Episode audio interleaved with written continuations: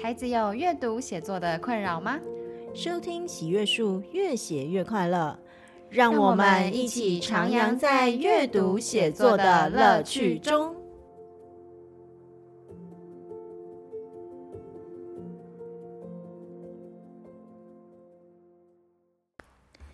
Hello，大家好，欢迎收听本周的越写越快乐。我是冠冠老师，我是梁红英老师啊。就是今天非常久违的，我跟梁老师有对坐在我们的教室里，要来录我们的 Podcast。对啊，超级久没讲的，真的，我们真的很久没聊，就是在我们。两个消失，就是消失这个对话的过程中，我们就是去搜集了很多，一样是继续去取材，去搜集说家长会有什么样的阅读跟写作的问题。嗯，对，那所以今天呢，我们的 Q&A 特辑呢，今天一样也是会带来一个关于阅读，一个关于写作，那都是对家长来讲，他们可能非常想要知道可以怎么样解决的问题。是，没错。好，那我们就直接先从阅读的问题开始吧。OK，好，就是很多家长他会跟我们说啊，因为我们其实我们之前，特别是梁老师之前一直在提倡说那个，哎，就是要让小孩大量阅读，然后最好是读故事书啊，什么都很好。那很多很认真的家长也会去让小孩去看很多可能小孩会很喜欢的小说啊、故事书啊等等的，但是小孩看多了之后，他们就是会。去很很好奇的想说，哎，我们家小孩啊，就是他很爱看书啊，他都看啊，看很多啊，但为什么好像他阅读的这个量，并没有反映到他在学校的学业成绩上呢？对啊，我还看到有一次啊，有一个家长就直接在网络上面问说，哎，我家小孩五年级《哈利波特》看两遍呢，全集看两遍，嗯，很多，对不对？对啊。可是呢，他他国语只能考就是六七十分这样。对，其实很多家长会有这样子的问题。嗯、那我一刚开始我在学校的时候，其实我演讲，我常常跟大家讲说，在一刚开始我在学校的时候，就观察到这样子的状况，就是我们班上有一些非常爱阅读的那个小孩子哈、嗯，然后他的国语真的很。就是差不多就七八十而已吧。对。那我那个时候，我身为一个国文老师，我也觉得非常的 confused，就是为什么会这个样子？我相信不只是家长，应该也有很多的国文老师会有这样子的感觉。是。对。那呃，我就会在这里啊。其实，如果对喜悦树比较熟的家长就会知道，其实我很早以前就在跟大家讲说。大量阅读其实不等于孩子的阅读理解能力是好的，嗯、对，好，那这两件事情到到底有什么关联呢？其实我之前都有在跟大家推一些什么啊，阅读的方法，读书要怎么读才可以增加孩子的阅读理解力。嗯，其实一个孩子他在阅读的时候，你很有可能不知道说，诶，他到底读的什么样。他有很多种读法，他读书也有可能只是翻过去。那再来情节，对，在第二个是在他静默阅读的时候，其实你不知道他理解了多少，嗯、他读书有没有到底读到重点。所以呢，孩子很有可能他看起来在读书，但其实他没有抓到重点。所以，什么样是阅读理解力的好的孩子？哈，我我我要跟大家讲一个真的是非常非常残酷的现实。是什么？就是我们其实所谓的那个我们在推阅读，有阅读一点零跟阅读二点零，现在其实已经到阅读二点零的时代。那阅读一点零的时代在强调大量阅读，嗯，对。可是阅读二点零的时代已经不是在强调说要大量阅读，不只是大量阅读，不只是大量阅读，而是重点在孩子的阅读理解能力。对，当孩子有阅读有理解的时候，那个阅读才会是有效的。那不然，当孩子有阅读，有点像是就是在做一个阅读的动作，但其实他没有充分理解，或者是他总是抓错重点的话，他就会出现那种，哎、欸，我家小孩子那个，嗯，就是看了很多书啊，可是他的。那个语文成绩哈，国语文成绩还是不怎么样。嗯，所以简单来说，如果你家孩子的国语文成绩不怎么样的话，就代表一件事情，就是他的阅读理解能力有待加强。是，像我们之前啊，我们在小书柜的单元，我们推荐的书，它其实都是，我觉得它都是可以在阅读理解能力上会有增进的。像我们低年级有推过那个字的童话。然后中年级的话，我们上次推荐桥梁书侦探的故事。那或高年级有的话，我们也会去推荐少年小说。但像刚刚梁老师讲的，其实如果孩子阅读，他可能真的很享受啊。可是他在阅读之后，他在阅读的过程中，他没有经过思考，然后他读完之后没有人跟他讨论，嗯，对，那它其实就等于就只是浏览，就是把它看过去，然后像水一样流过去就没有痕迹了。嗯，所以其实像我们现在的阅读理解的课程，好，包含在学校也都是这样子，嗯、就是说他读的量可能不多，就是哎一篇文章啊、呃，也许一一两千字、两三千字这样子而已。嗯、对，但是我们会很精实的，可能透过各种阅读策略融入。或者是像我们就是用提问的方式，然后逼孩子从里面，然后要反复阅读，嗯、然后从里面去寻找重点，然后还要给出回馈。那其实这一些才是真正的能够把孩子的阅读理解能力训练起来。所以，其实，在阅读二点零的这一个呃时代，大家更侧重所谓的阅读策略。是，那透过阅读策略的融入，可以让孩子的阅读理解力就是被提升。嗯、我不。不需要读很多很多，但是孩子他在阅读的时候，你是可以确定他有好好思考，以及有好好的在理解的。嗯，对啊，所以像家长，我觉得会担心这个问题的家长，其实都还蛮值得鼓励的，因为你在乎这件事情，重视这件事情。嗯，那我觉得除了帮孩子准备好他想要读的书，然后让他可以读很多书之外，我觉得家长还可以再去做一件事情，就是可以空出一点时间。然后是可以去和孩子去聊他看的书，嗯、然后甚至是可以利用一些简单的提问，然后去确认他到底在书里面读到了什么。嗯，是。那其实啊，就是以阅读类型的话，我们还是会先，就是如果孩子年纪小的话，嗯、我们还是会蛮推荐孩子可以先看一些故事书。是。那我知道，其实为了要让孩子对阅读有兴趣，很多的孩子他会去挑一些你知道漫画。对，先从漫画开始。对，那。很多漫画其实都是知识型漫画，嗯、那知识型漫画可不可以？其实我觉得，就是也有一些人说不要太早进去。嗯、那说真的啦。不要太早进去，我觉得也是对的。对对，因为其实假设他小一、小二，你说实在话，小一、小二他在看这种知识型漫画，它里面的知识势必是不能理解的。对，那直接去跳过那那个部分。对对对，就是知识的东西他没有看到，嗯、他可能也都是在看一些故事的情节。对对，那如果说哎是对故事情节很有兴趣的话，其实还是可以建议从一些有趣的故事书开始先看起。对啊，就。就是可能他喜欢看漫画，然后他喜欢故事，那家长就可以再另外的再去补充一些简单的故事类型的书。嗯，是像我们之前呢、啊，就是有那个字的童话系列啊，嗯、其实有一些桥梁书啊，那些桥梁书还有小火龙系列，嗯、这一些其实都算是在学校里面，好，就是。大家比较耳熟能详的这些桥梁书，其实内容都是非常的有趣。那建议还是从这一些故事书入手。嗯，那接下来中年级的时候，哎，有一些像神奇树屋系列啊，然后像达克比啊。那接下来到了高年级以后，就可以多看一些文字比较多的少年小说。嗯、小说对，嗯、没错。那像这一些故事呢，它其实有一个好处，就是说。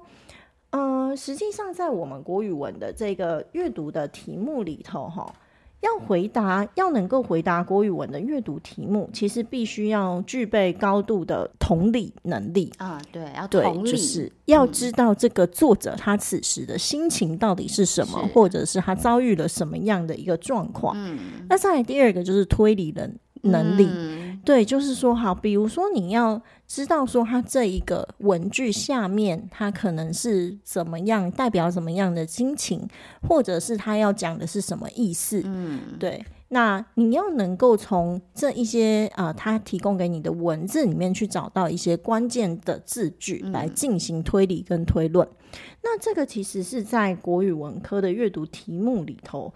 非常需要具备的一个能力，也就是说，你要有这一些能力，你才能够在国文里头拿到高分。对，那这个这种能力到底怎么训练呢？说实在话，在阅读小说的时候，它就是一个很直接的训练，特别是故事类的，没错，没错。比如说，举一个例子来说，我们在阅读故事的时候，其实有一个重点是我们要去掌握人物的特质。人物的情绪，嗯，那这一些其实他都不会直接跟你讲，他基本上都是先放在他的那个一些描述里头，然后你就要去通过那一个场景、那个情境去感受他的这个人物的情绪，这其实就是一种情绪化推理。而这种情绪化推理，就是在阅读文学的作品里面非常需要的一种能力，在国文的那个题目里头，其实是非常需要的。嗯，对。那透过这一些故事的情节安排，也同时会激发孩子对故事的好奇心跟想象力。所以说，在阅读故事书的时候，他会让这些读者让孩子产生很丰富的想象力跟情绪。那这些都有助于提高孩子的推理以及他的同理能力。对，所以。在阅读的时候，之前我有讲过一件事情，其实阅读的速度绝对不能快啊，oh. 要慢慢读。对，那甚至要能够反复读。那为什么要慢慢读？因为你要慢慢读那个文字，那个文字它才能够让你在阅读的时候能够有那个想象力跟情绪融入。那这样子，它的阅读的效果就会产生一定程度的差异。所以，其实像这样子慢慢读的、脚踏实地的阅读，就可以去训练出一些基本的情绪化的推理能力，或者是情境式的推理能力，或者是逻辑性的推理能力。这个都是在阅读小说的时候，会对孩子的整个能力很有帮助的一个地方。那这些其实可以回过头来去影响到孩子的这个国语文的成绩。所以我们常常看到有一类型的孩子，如果孩子他只爱读一些，嗯，就是呃科科普性的文章、科普性的书，然后或者是知识型漫画，如果孩子的阅读集中在这一块的话，我们之前就有讲过，这个基本上很多孩子的国文能力都不会太好。对对，因为其实这一类型的书籍，它比较不训练。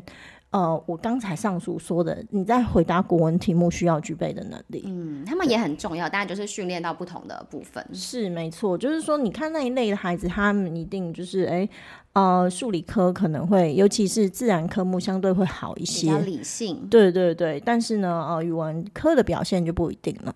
对，那再其次啊，家长一定也会觉得说，哎、欸，啊，可是就。读故事书对语文来讲，呃，很有帮助啊。可是那个自然科、社会科呢？嗯，到底有没有帮助呢？对，在这里面，当然我自己觉得有两层帮助。嗯，第一个就是呃，对于他背景知识的补充。嗯，对，因为即使他是用故事书，你也还是可以帮孩子进行挑选嘛。比如说像我家的孩子，他就还蛮爱，他也蛮爱看历史故事之类的啊，哦、对啊，或者是呃，像他如果是历史故事的话，一定会对他的社会科有不小的帮助。对对，那再来就是说，呃，以自然科的话，你还是可以去强化一些，就是呃呃。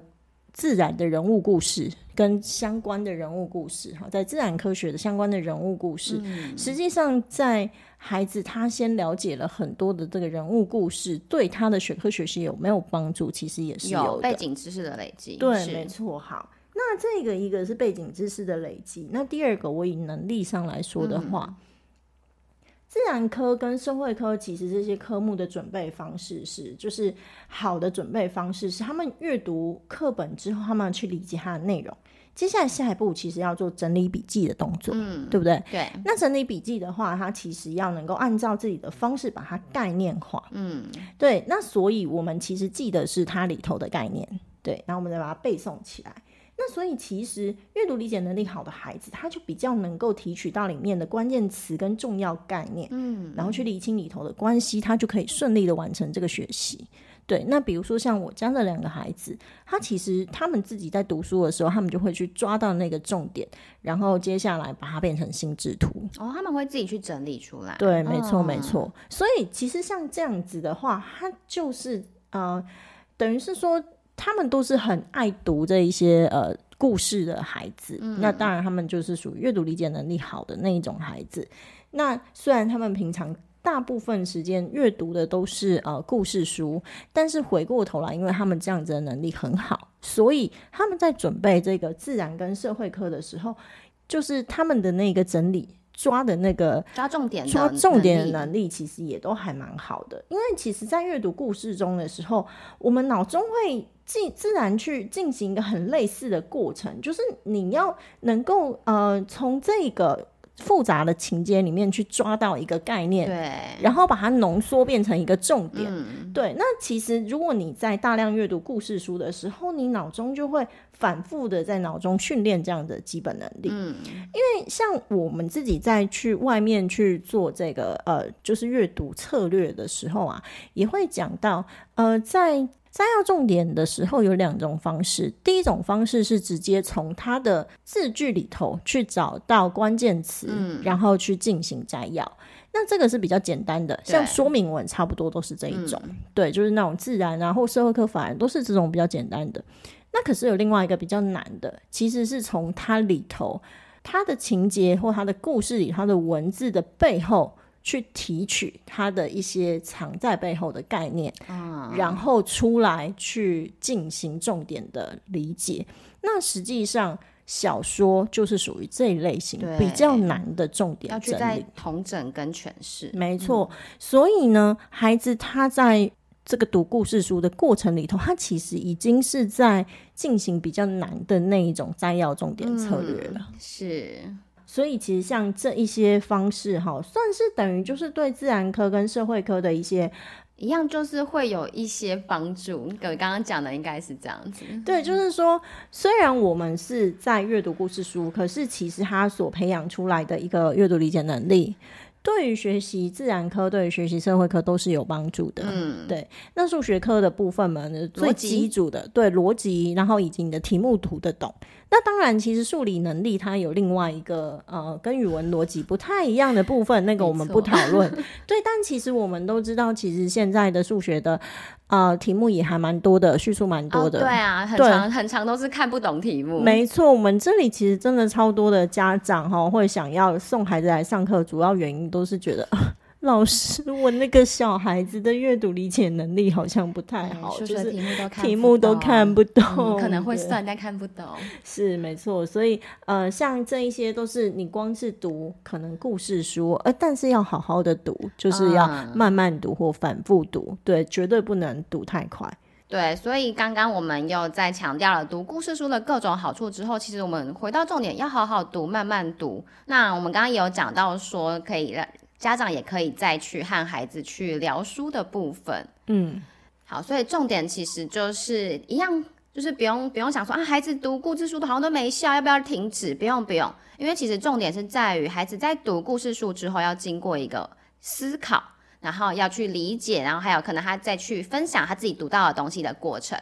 不然就是像我们刚刚说，他就只是一个浏览，就纯纯的看过去而已。是没错，所以啊，家长还能够做另外一件事情，就是让和孩子一起聊书，去确认一下他理解的程度。嗯，可是我们要讲的是聊书哦，就是真的是聊，聊一起读，一起讨论。哎、欸，你这个地方你觉得他怎么样啊？什么什么什么？哎、欸，你印象最深刻啊？你觉得他为什么会这个样子？嗯，而不是说那种哎、来，我们来讨论，就是。很严肃、很正式的要来讨论，让孩子有一种要被考试的感觉。对，对，对，对，对。所以就是，其实是像很多的家长，他其实假设和孩子一起看电影，哎、嗯，欸，我觉得看电影也是可以啊，啊对，也是很棒的，就是合家共赏，就一起共赏电影之后，你就跟他去讨论那个电影的情节。那假设你们一起看书的话，也可以这么做。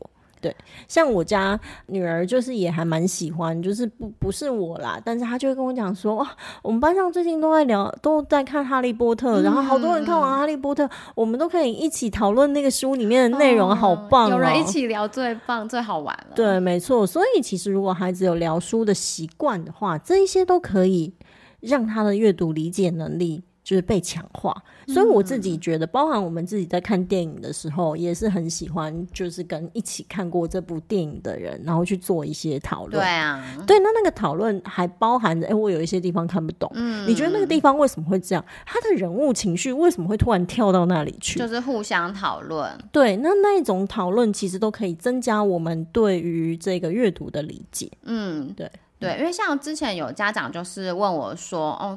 他觉得好像小孩，他想要问小孩，可是小孩都不想回答。那我觉得其实关键就是在这里。嗯、那呃，可能有的家长会觉得说，那小孩读的书会不会太幼稚或怎么样？可是我觉得像我自己真的去开始去看之后，其实 我觉得大人也可以读出一些乐趣，然后也会蛮放松的。嗯，所以我就是也蛮建议，就是小孩读什么，那家长也可以一起读。那读完之后要怎么开始聊呢？其实最简单的就是先分享你自己的感觉，你自己的想法。嗯，我觉得怎么样怎么样？我觉得这个很有趣，我觉得这个很酷。嗯，那你觉得呢？所以就是一个以保持一个正向的好奇，对，就是不用想说聊天好像。我要准开始想问题给他们，就是先不用，我们都先分享，先聊天。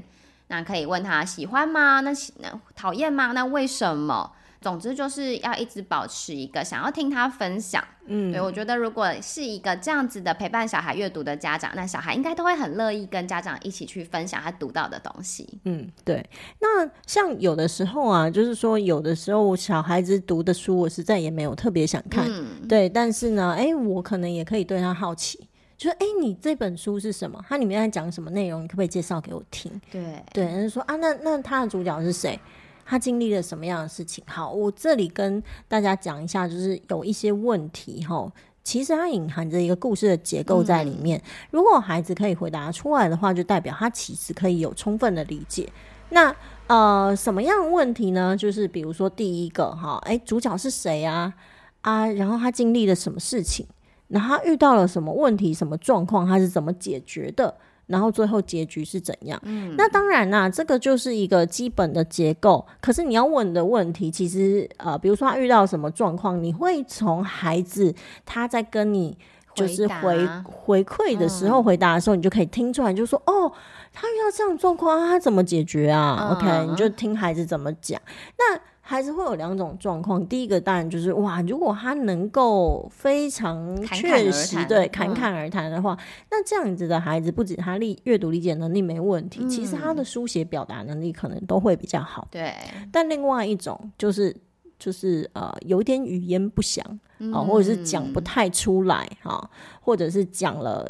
他很努力的讲，但是你听不太懂，嗯，或者是他讲的内容非常的琐碎，嗯，那你们就要知道说，哦，这样子的孩子，其实他在表达上面，他可能比较没有那么有逻辑，然后他可能比较抓不到重点，对，那或者是他可能懂，但是他在输出上面他是没有这么的呃顺畅的。那像这样子哈的孩子，通常他会直接在写作上面。知道这些问题就会直接反映出来了，来没错。好，所以其实一样哦。如果说在这个过程里头，哎，就是孩子他是可以聊的，那他愿意跟你讲，甚至呢，我觉得可以用鼓励的方式，比如说像。嗯、呃，你也可以跟孩子约定好，就是哎，这本书就是你你讲完跟妈妈分享，嗯，分享完你如果分享的好，我们都可以有一些奖励，啊。对，就是说你们家有一些阅读的计划，嗯，你就可以把这个地方包进来，成为一个奖励，让孩子有一个动力要来跟你分享这本书。嗯，对，而且是好好的分享。对，那像讨论的这个地方，我觉得也可以包进这个阅读的呃，算是计划之中。对，去比较有计划的去执行。嗯。对，那这些都是去增强孩子阅读理解能力很好的一个方式。对啊，那而且我觉得就是。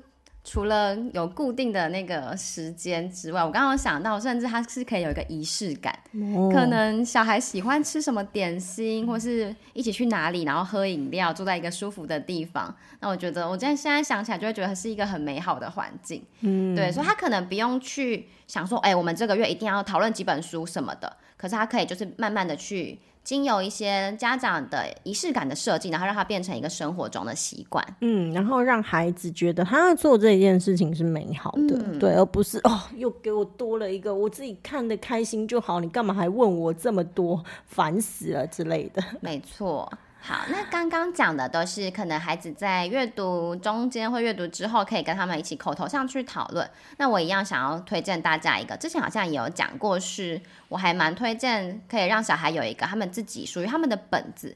那这个本子里面就是记录他在小说里面他读到的，他觉得写的很不错的句子，是可以把它抄写下来的。嗯，没错。那其实。抄写这个他喜欢的段落，写的很不错的段落，他其实除了是一个可能算是一个写作素材的累积之外，可能我我现在有注意到小孩会写的字越来越少了，嗯，对，所以我自己会觉得他在写的时候，他其实也是一种去把他的识字，然后写字的能力在默默的增加。然后，因为在小说故事里面，他写的那个句子是比较流畅的。对，那可能小孩在写作的时候，他会比较是有的时候会太口语化。那我就会觉得，经由这样子的记录，这样子的去写好句子的练习，它其实也是一一种语感的培养。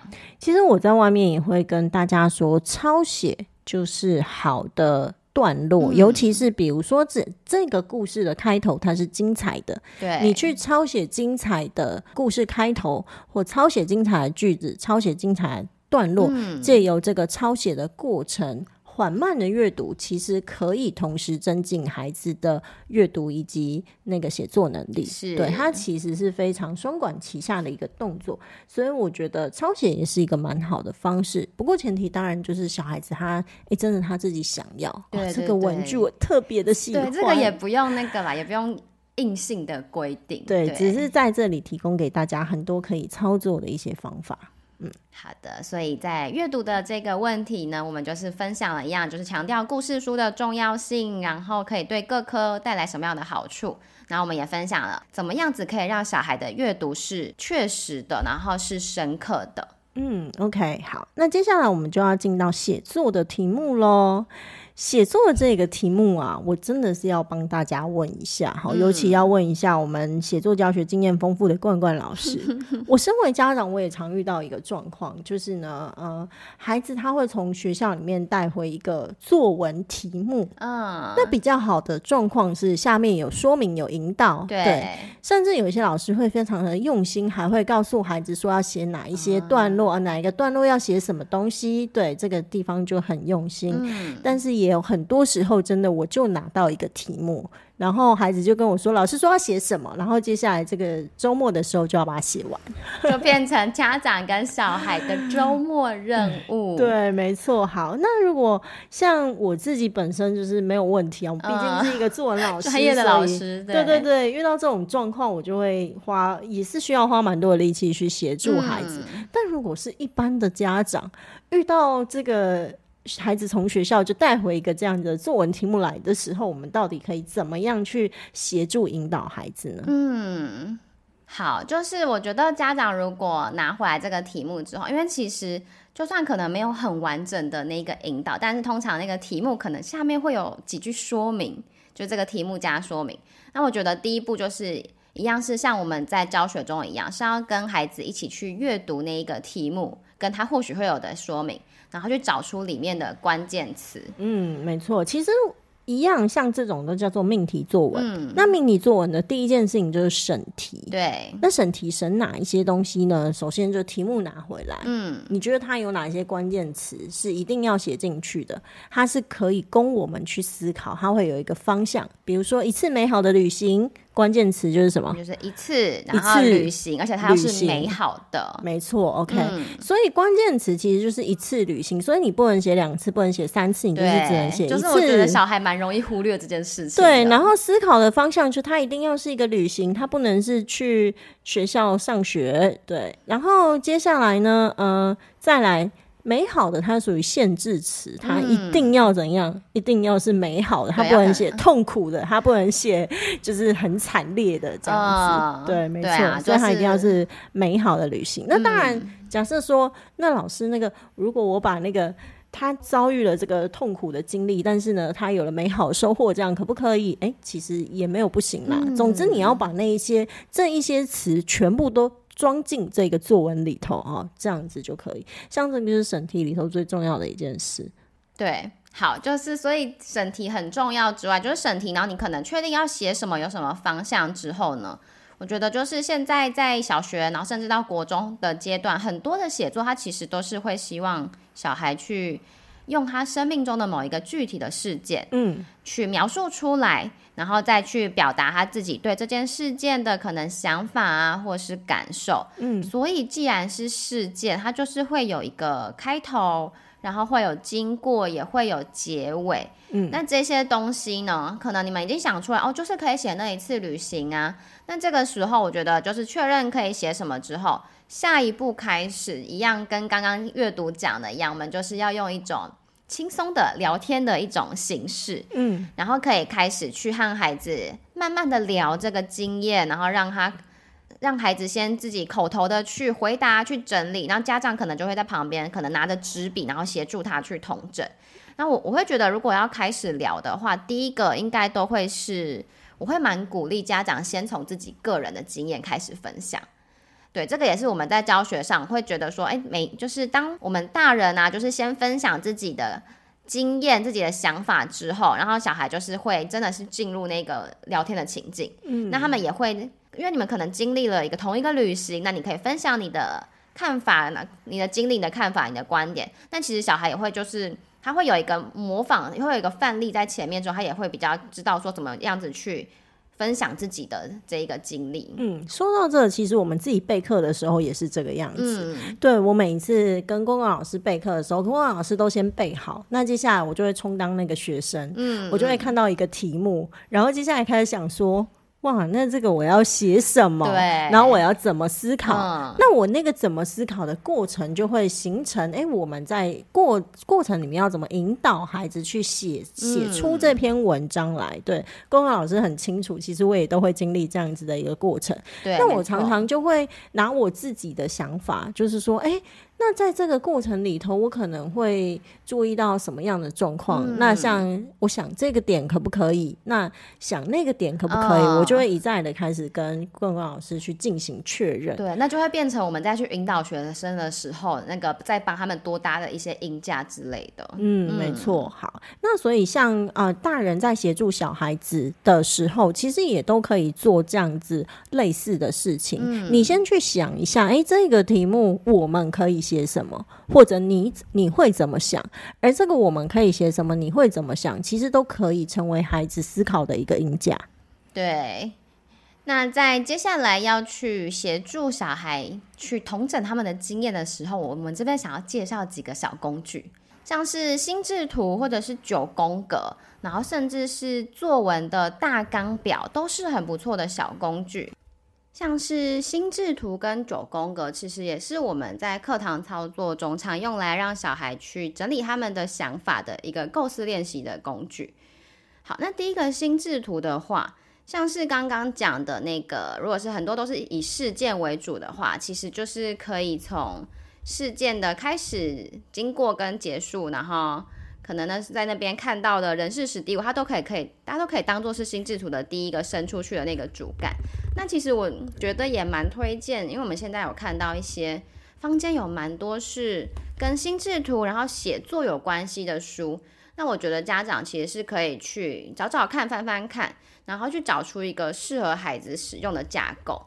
对，那像是最近看到一本，它叫做《成为写作高手必学的三十六堂心智图作文课》。我们翻完之后，就会发现说，它里面其实会有一个固定的架构，是它会先抓那个文章的这个主题的要素，然后接下来细节，最后再加入想象。如果是看这样的书，可能就是可以去知道说，诶，怎么样子用心智图，然后去引导小孩去构思一个他文章的内容。嗯，没错。那像这些啊，它其实等于都是会给你啊、文章可以写的一些素材，然后接下来再看你怎么样去刚讲。以上其实是要给，就是说像在讲这些是要给大家一个概念，就是。呃，其实传统我们写作文的方式都会比较容易想到哪写到哪，嗯，对。那可是想到哪写到哪，其实绝对不是一个好的这个方式。像我们自己在教的时候，其实等于都是会先带孩子去思考，把他可以写的元素先找出来完以后。那像九宫格也是一个找元素的方式，等于是说你可以透过九宫格，然后去填入跟这个事件相关，好，比如说旅行的话，人事时地物，嗯、哪一些重要的回忆等等之类，跟这些有关的元素抽起来以抽出来以后，接下来我们再进入到结构的这个部分。嗯，那我们可以先去把整个大纲想好之后，最后再来动笔写。是。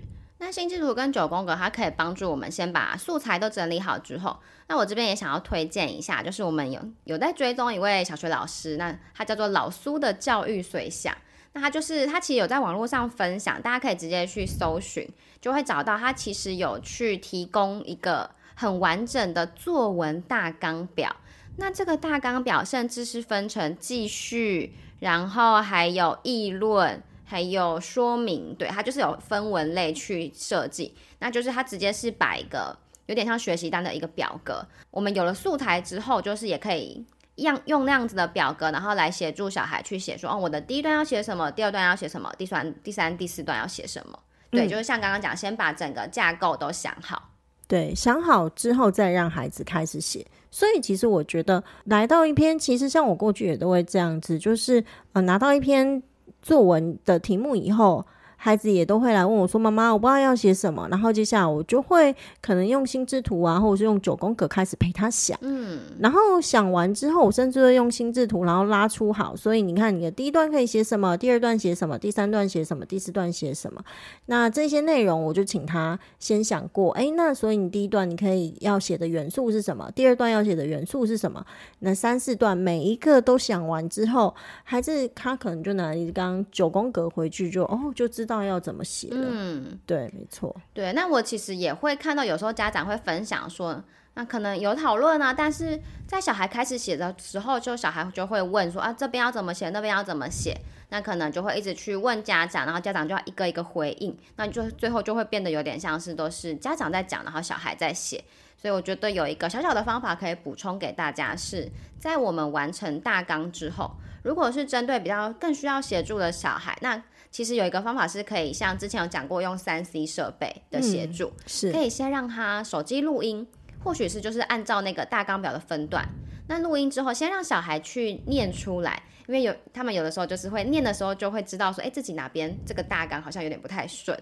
那念出来之后，他先念出来之后呢，那可能他们先想到的内容都会是比较平铺直叙的，然后可能没有细节的。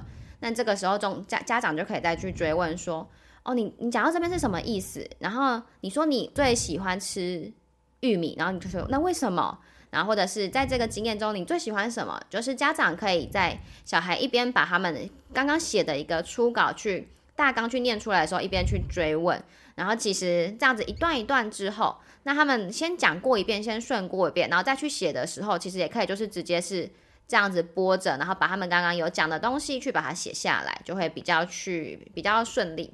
是，那其实这一些方法，就是说，当你的孩子配合度高的时候，他会很喜欢、需要，而且能够接受你的协助的时候，嗯、你都可以用这一些方法来协助他。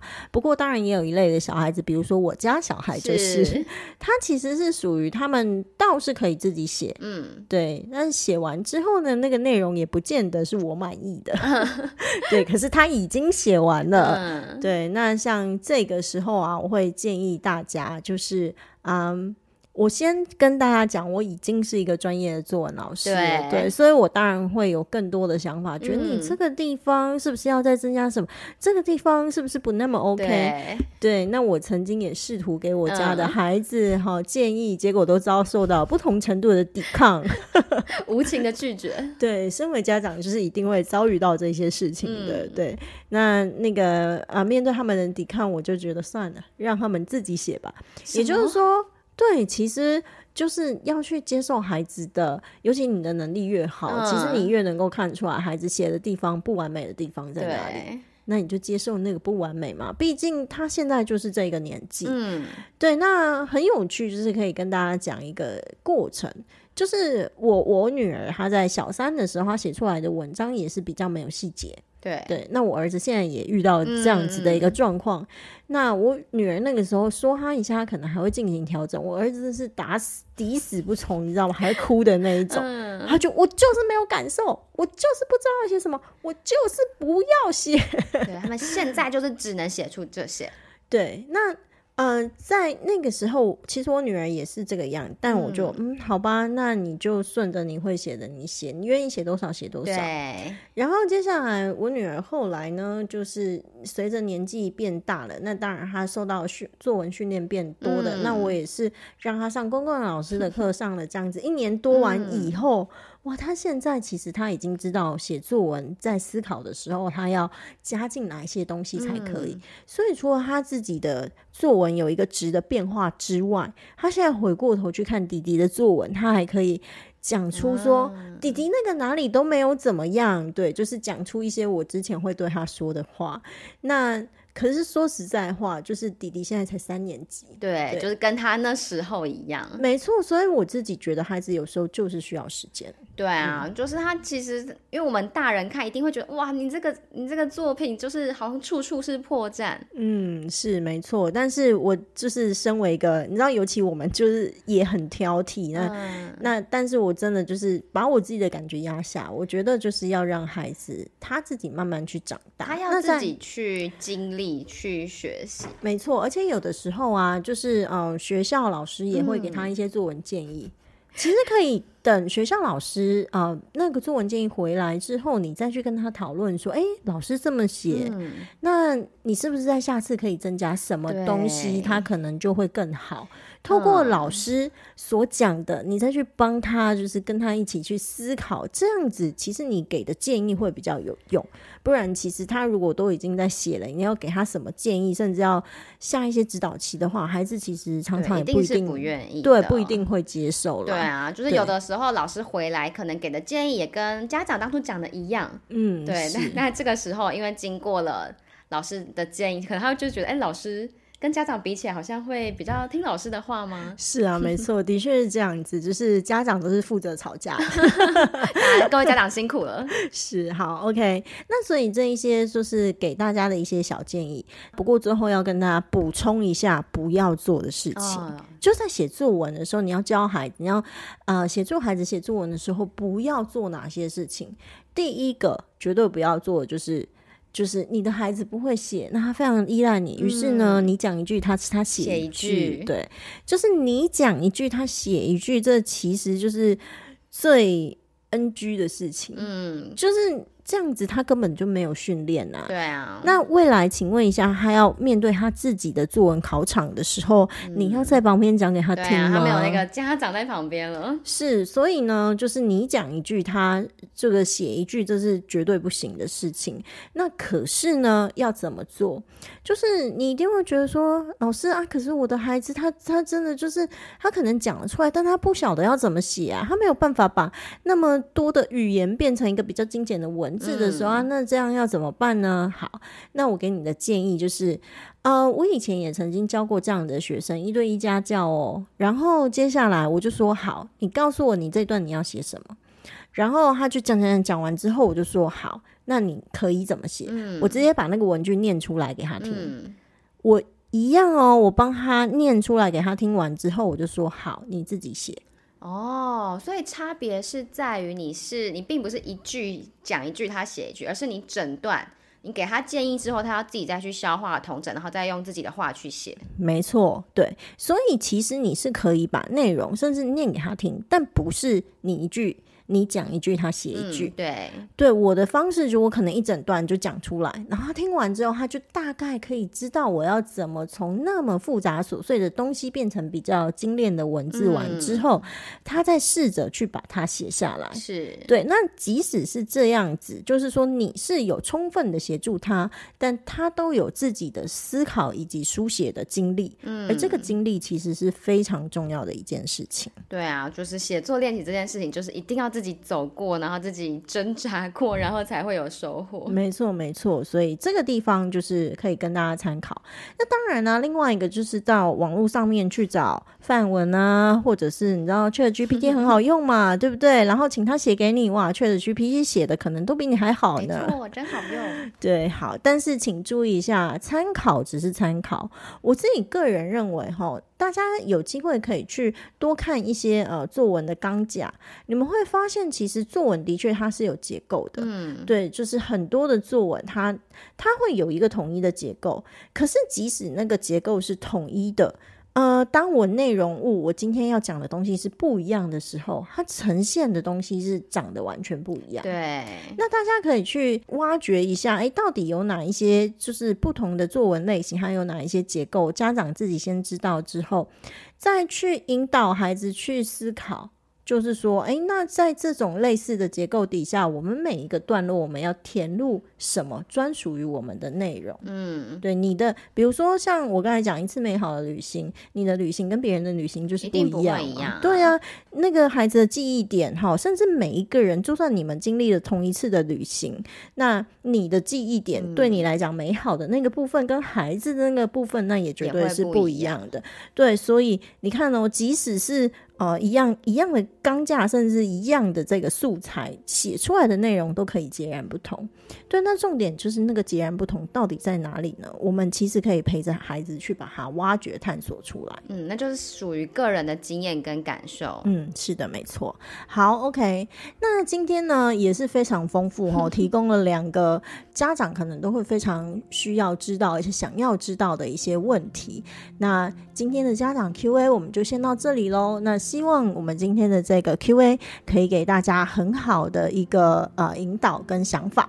那当然呢，就是呃，如果你们还有任何的问题的话，就是也可以多写信来。嗯，对，就是我们每一次我们在我们的节目的资讯栏，或是我们在脸书发布节目的时候，都会附上一个提问箱。对，就是那个表单，大家一样可以就是多多的来填写。那我们也都会定期去上面整理一些大家的提问。对，没错，记得要来提问，这样子我们才可以给大家更多丰富的内容跟回答哦。对，okay. 也很感谢大家跟我们的交流哦。OK，好，那我们今天的节目就先到这里喽，就下次再见，拜拜，拜拜。本节目由喜阅树制播，喜阅树是一个专门提供中小学生阅读写作课程的单位。我们的节目越写越快乐，会在每周五中午同步更新于 First Story、Spotify。Apple Podcast、Google Podcast 等各大平台，欢迎大家继续收听。喜欢的话，也可以订阅并开启小铃铛。今天的节目就到这里，我们下次空中再会。